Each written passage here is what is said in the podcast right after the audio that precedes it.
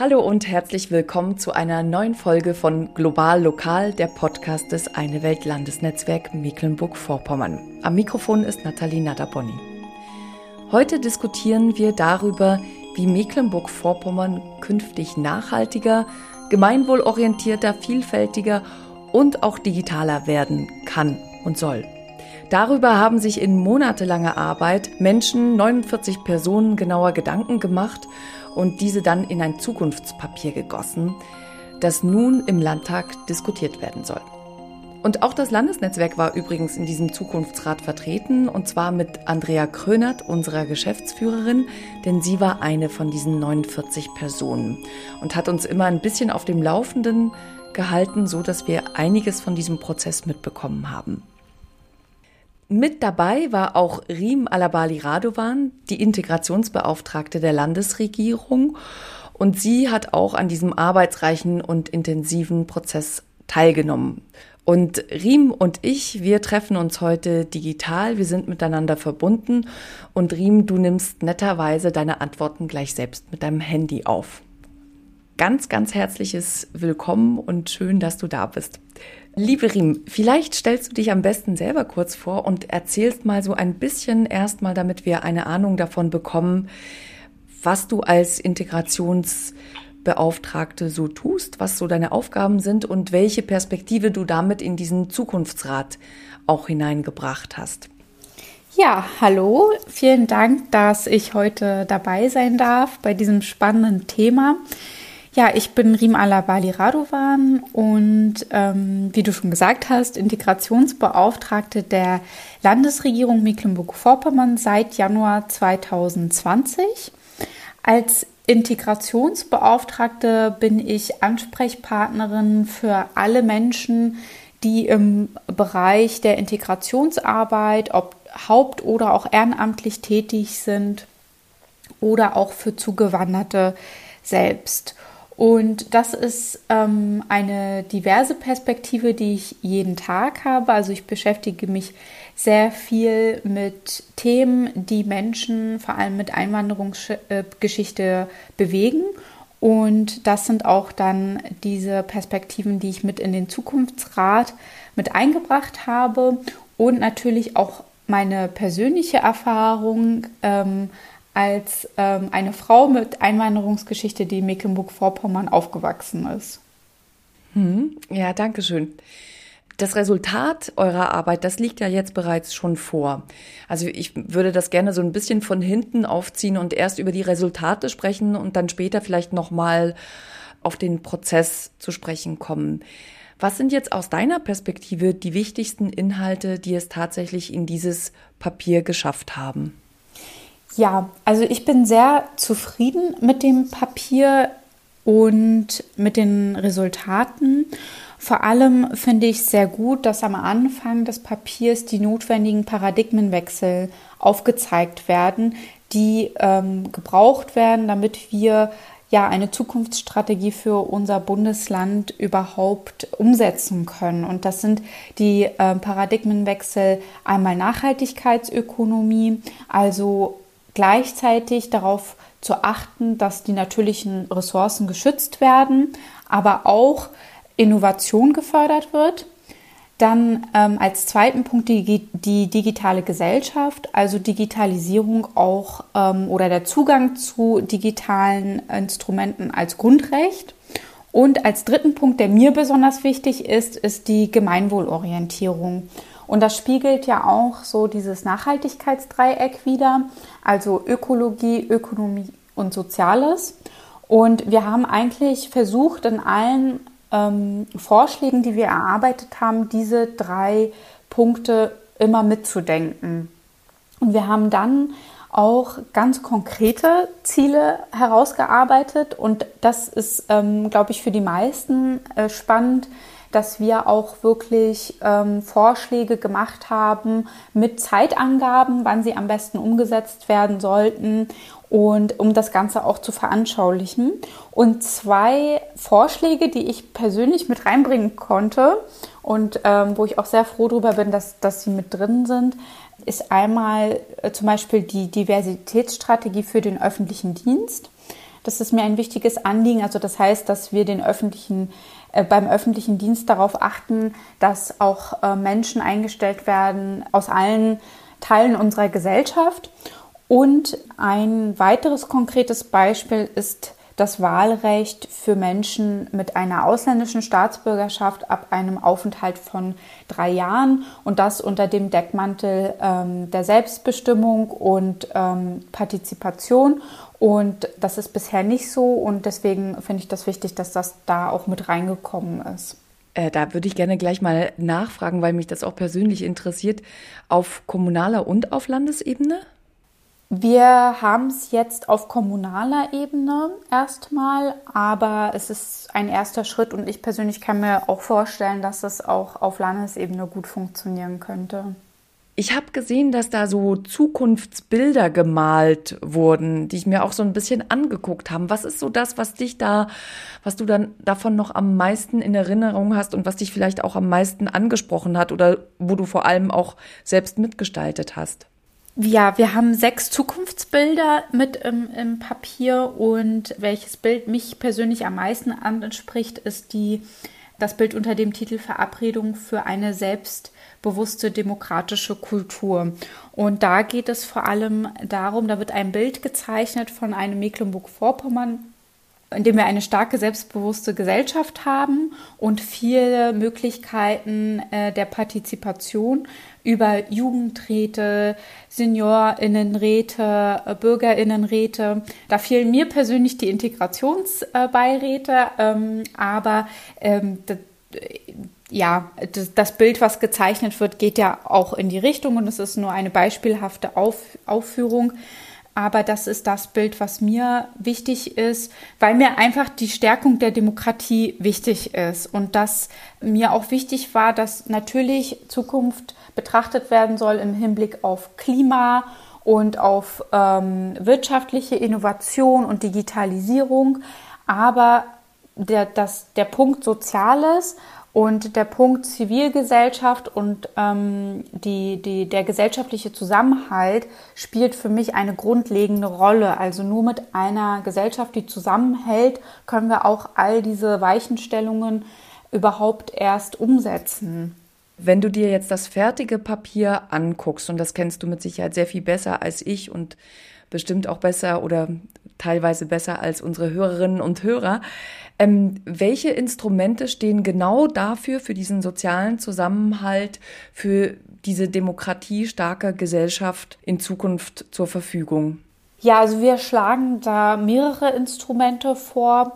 Zum Beispiel, ähm, da denke ich gleich an ein Jugendmitwirkungsgesetz und eine Strategie, eine Jugendstrategie um einfach auch zum Beispiel die Perspektive der jungen Menschen in Mecklenburg-Vorpommern viel stärker noch mit reinzubringen. Wie gesagt, auch ähm, diese äh, Bürgerinnenräte und die kann man dann auch nochmal ähm, auf die verschiedenen Teile unserer Gesellschaft ähm, splitten.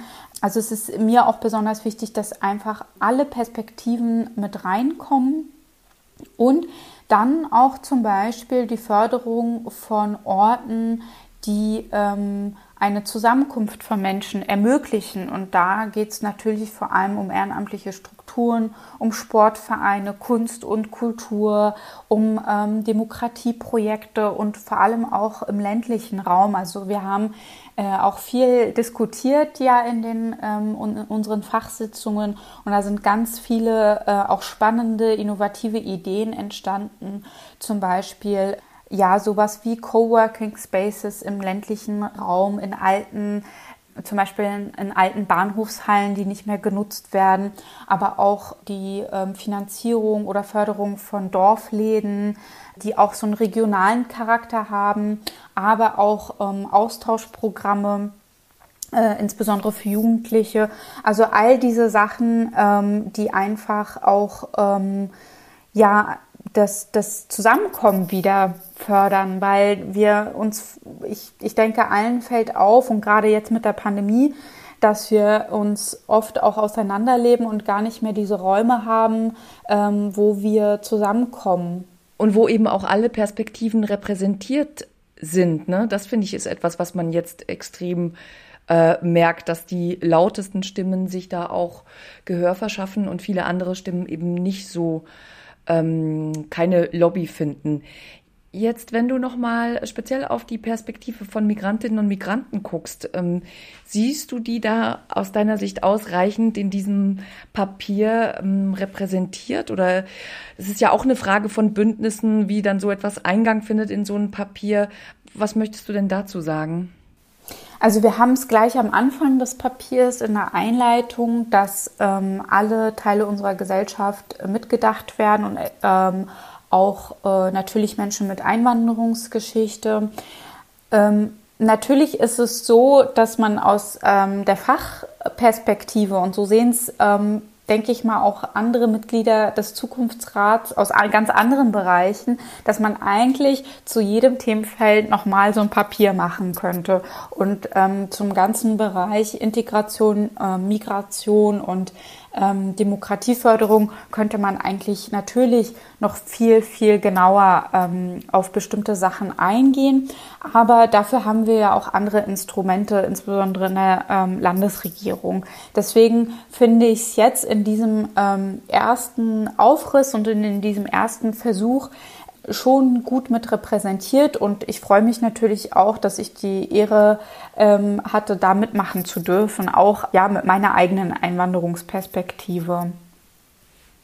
Würdest du uns denn vielleicht mal so ein bisschen erzählen, ähm, wie dieser Prozess war?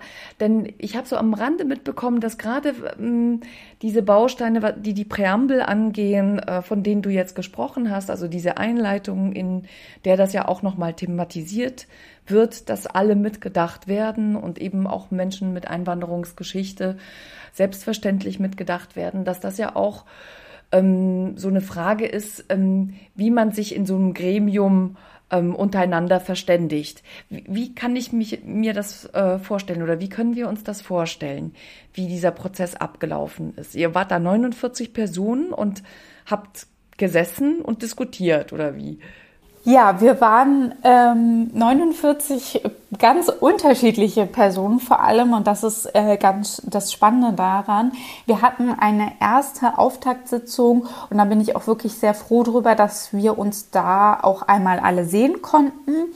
Das war äh, unter ähm, ja, unter einem Hygienekonzept und Abstandsregelung. Trotzdem hatten wir dann die Möglichkeit, uns alle einmal kurz kennenzulernen äh, und uns vorzustellen. Und dann ähm, wurden wir in Gruppen aufgeteilt, die ganz, auch ganz ähm, bunt zusammengesetzt waren. Und wir sind ungefähr in den äh, Gruppen über den ganzen Prozess zusammengeblieben und haben dann ähm, sechs Fachsitzungen gehabt zu den unterschiedlichen ähm, äh, Themen, immer unter äh, dem Gesichtspunkt, also unter dem, ähm, unter dem Nachhaltigkeitsdreieck und hatten dann Themensitzungen einmal zur, Ö zur Ökologie, zur Ökonomie und Soziales. Und das Ganze haben wir dann digital gemacht. Also es gab wirklich nur diese eine Sitzung, wo wir dann äh, uns gesehen haben vor Ort und alles andere fand digital statt. Das war natürlich auch super spannend für alle, wie das ähm, funktioniert. Und ähm, die Sitzungen liefen so ab, dass es ein Impuls äh, oder ein, ein Blog gab mit Impulsvorträgen zu den bestimmten Themen und dann haben wir uns ähm, in den Workshops nochmal in, in kleineren Gruppen zusammengesetzt und diese ähm, Ideen ausgearbeitet. Gab es denn da irgendwie einen Überraschungseffekt, an den du dich besonders erinnerst? Das war eigentlich, ähm, ja, das war dieser Überraschungseffekt, dass ich Themen mit eingebracht habe aus, aus meiner Perspektive, wo ich dachte, ähm, oder wo ich mir unsicher war, ob das die VertreterInnen aus dem Bereich Wirtschaft oder äh, Bundeswehr oder ähm, Landwirtschaft und Klima ähm, ob die das überhaupt spannend finden oder ob die das auch überhaupt so äh, wichtig finden, was ich da dazu beitrage. Und ähm, doch, das war dann auch so, dass wir äh, gegenseitig Themen erkannt haben, in denen wir eigentlich jetzt nicht so drinne stecken dann jeweils, aber man hat dann doch gemerkt, ähm, wie, wie viele ähm, ja, gemeinsame Nenner man doch hat und wie viele Themen man doch auch gemeinsam angehen kann und, ähm, und wie viel, und das, also das haben wir ja auch in den Themen und in den Workshops immer versucht, auch die Ideen, wenn es zum Beispiel eine Idee zum Bereich Ökologie war, auch immer Soziales und Ökonomie mitzudenken. Und so hat sich immer eigentlich der Kreis geschlossen und ähm, ja, der ganze Prozess war einfach super spannend und sehr innovativ. Jetzt noch mal kurz ähm, zu den Inhalten oder zum Inhalt. Einfach für, für Menschen, die jetzt noch gar keinen Kontakt hatten, keine Berührung hatten mit dem Papier oder mit dem Prozess und davon vielleicht auch noch nicht so viel mitbekommen haben. Was ist jetzt das, was aus eurer Sicht, oder ich spreche ja mit dir, also ganz speziell aus deiner Perspektive, als äh, nächstes wirklich nochmal ansteht, so dass ich es greifen kann, so dass ich verstehe irgendwie, was sollte jetzt als nächstes sich verändern, um handlungsfähig zu bleiben, auch über einen längeren Zeitraum? Genau, da haben wir wirklich drei ganz konkrete Weichenstellungen herausgearbeitet, die grundlegend sind eigentlich für alle Ideen, die wir damit reingebracht haben. Und das ist zum ähm, zum einen, dass Nachhaltigkeit zum Kriterium politischen und institutionellen Handelns wird. Also das ist ja auch eine ganz klare Botschaft an die Landesregierung und an die Politik, dass ähm, Nachhaltigkeit eigentlich mit Priorität immer mitgedacht werden muss. Entschuldigung, Riem, also das heißt, bei allem, was getan wird, bei allem, was beschafft wird, bei, bei allem, was entschieden wird und so weiter und so fort.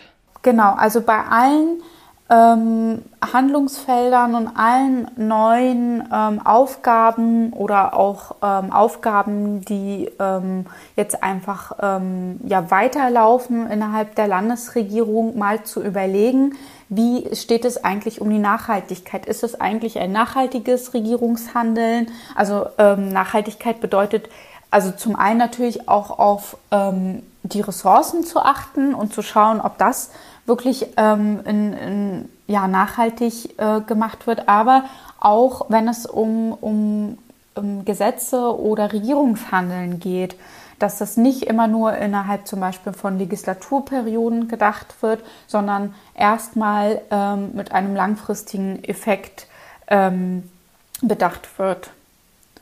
Genau.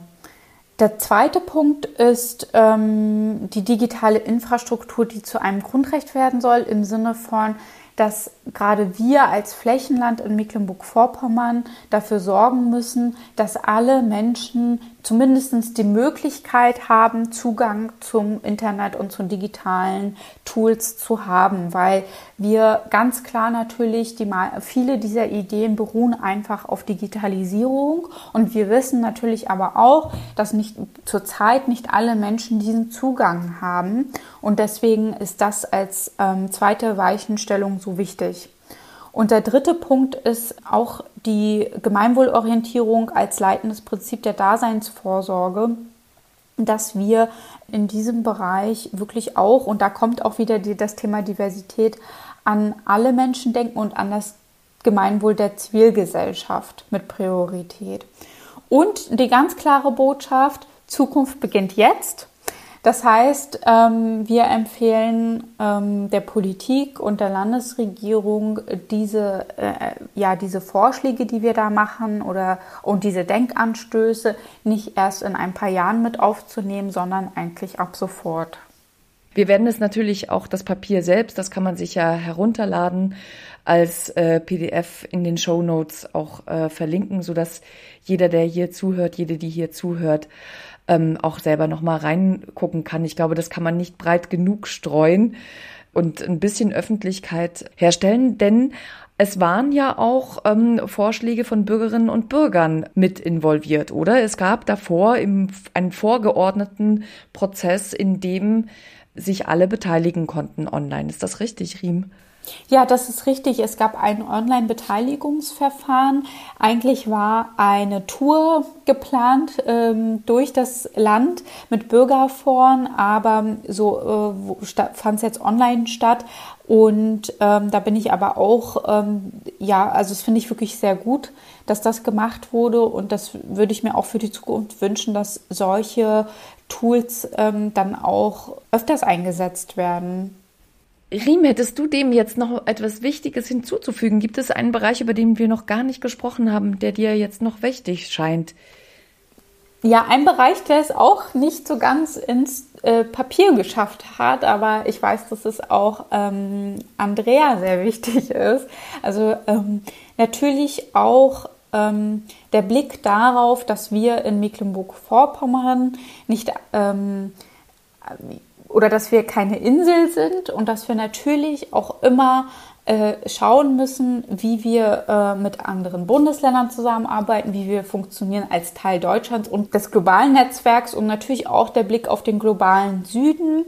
Das äh, ist mir auch äh, ja ein wichtiges Anliegen, was es jetzt auch nicht so ganz, äh, was jetzt da im Zukunftspapier nicht ähm, ganz äh, präsent ist. Aber natürlich ist es auch immer wichtig mitzudenken, dass wir die Agenda 2030 der Vereinten Nationen, die ja auch äh, eine große Rolle spielen im Zukunftspapier, nur erreichen können als Teil ähm, eines großen Ganzen.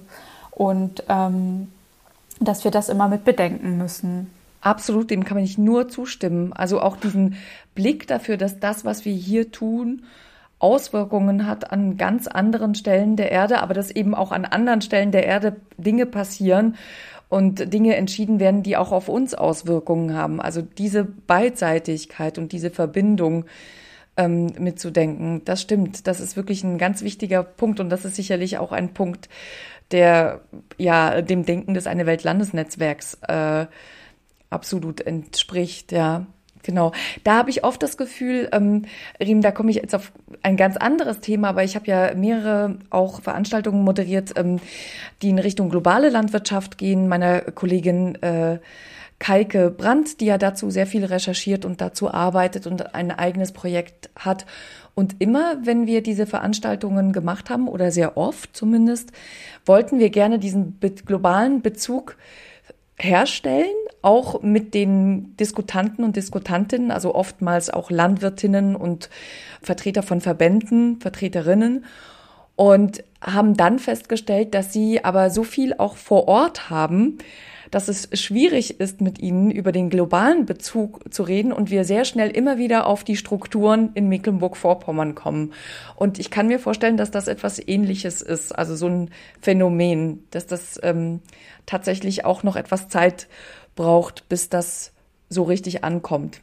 Ja, ich sehe das auch ähnlich oder diese Erfahrung habe ich auch gemacht, dass ja auch nicht wirklich deswegen, ähm, also dass nicht viel Wissen auch äh, präsent ist oder da ist ähm, über äh, auch Strukturen im globalen Süden, auch zum Beispiel über ganz innovative und nachhaltige Strategien, die da schon seit Jahren funktionieren, ähm, die wir vielleicht auch mal übernehmen könnten. Also dieser ähm, ganze Bereich auch Entwicklungszusammenarbeit spielt bisher in Mecklenburg-Vorpommern ähm, jetzt nicht so eine große Rolle. Da würde ich mir auch mehr wünschen. Deswegen haben wir aber auch zum Beispiel im Zukunftspapier den Bereich Bildung für nachhaltige Entwicklung auch äh, ganz stark mit drin. Da bin ich auch froh drüber. Um, äh, und über, über die Bildung kann natürlich auch viel ähm, in dem Bereich passieren. Und einfach auch ähm, ja, globale Kooperationen, nachhaltige Kooperation natürlich, aber würde ich mir äh, in Mecklenburg-Vorpommern auch wünschen, um da so ein, ja, die Perspektive zu erweitern und zu eröffnen. Und ich denke, da können wir, da können, ist noch Luft nach oben drin, auf jeden Fall bei uns. Ja, genau, da triffst du natürlich bei mir auf offene Türen mit den globalen Partnerschaften oder globalen internationalen Kooperationen. Absolut. Das ist sicherlich etwas, was in unserem Bundesland funktionieren kann und eine große Bereicherung sein kann, gerade in Mecklenburg-Vorpommern. Ne? Das denke ja. ich auch, ja. Riem, ich habe mich sehr gefreut. Vielen, vielen herzlichen Dank. Ja, sehr gerne. Das war Global Lokal, heute mit Riem Alabali Radovan und wir haben über das Empfehlungspapier des Zukunftsrates Mecklenburg-Vorpommern gesprochen, das nun im Landtag weiter diskutiert wird. Alle Infos dazu werden wir euch in den Show Notes verlinken.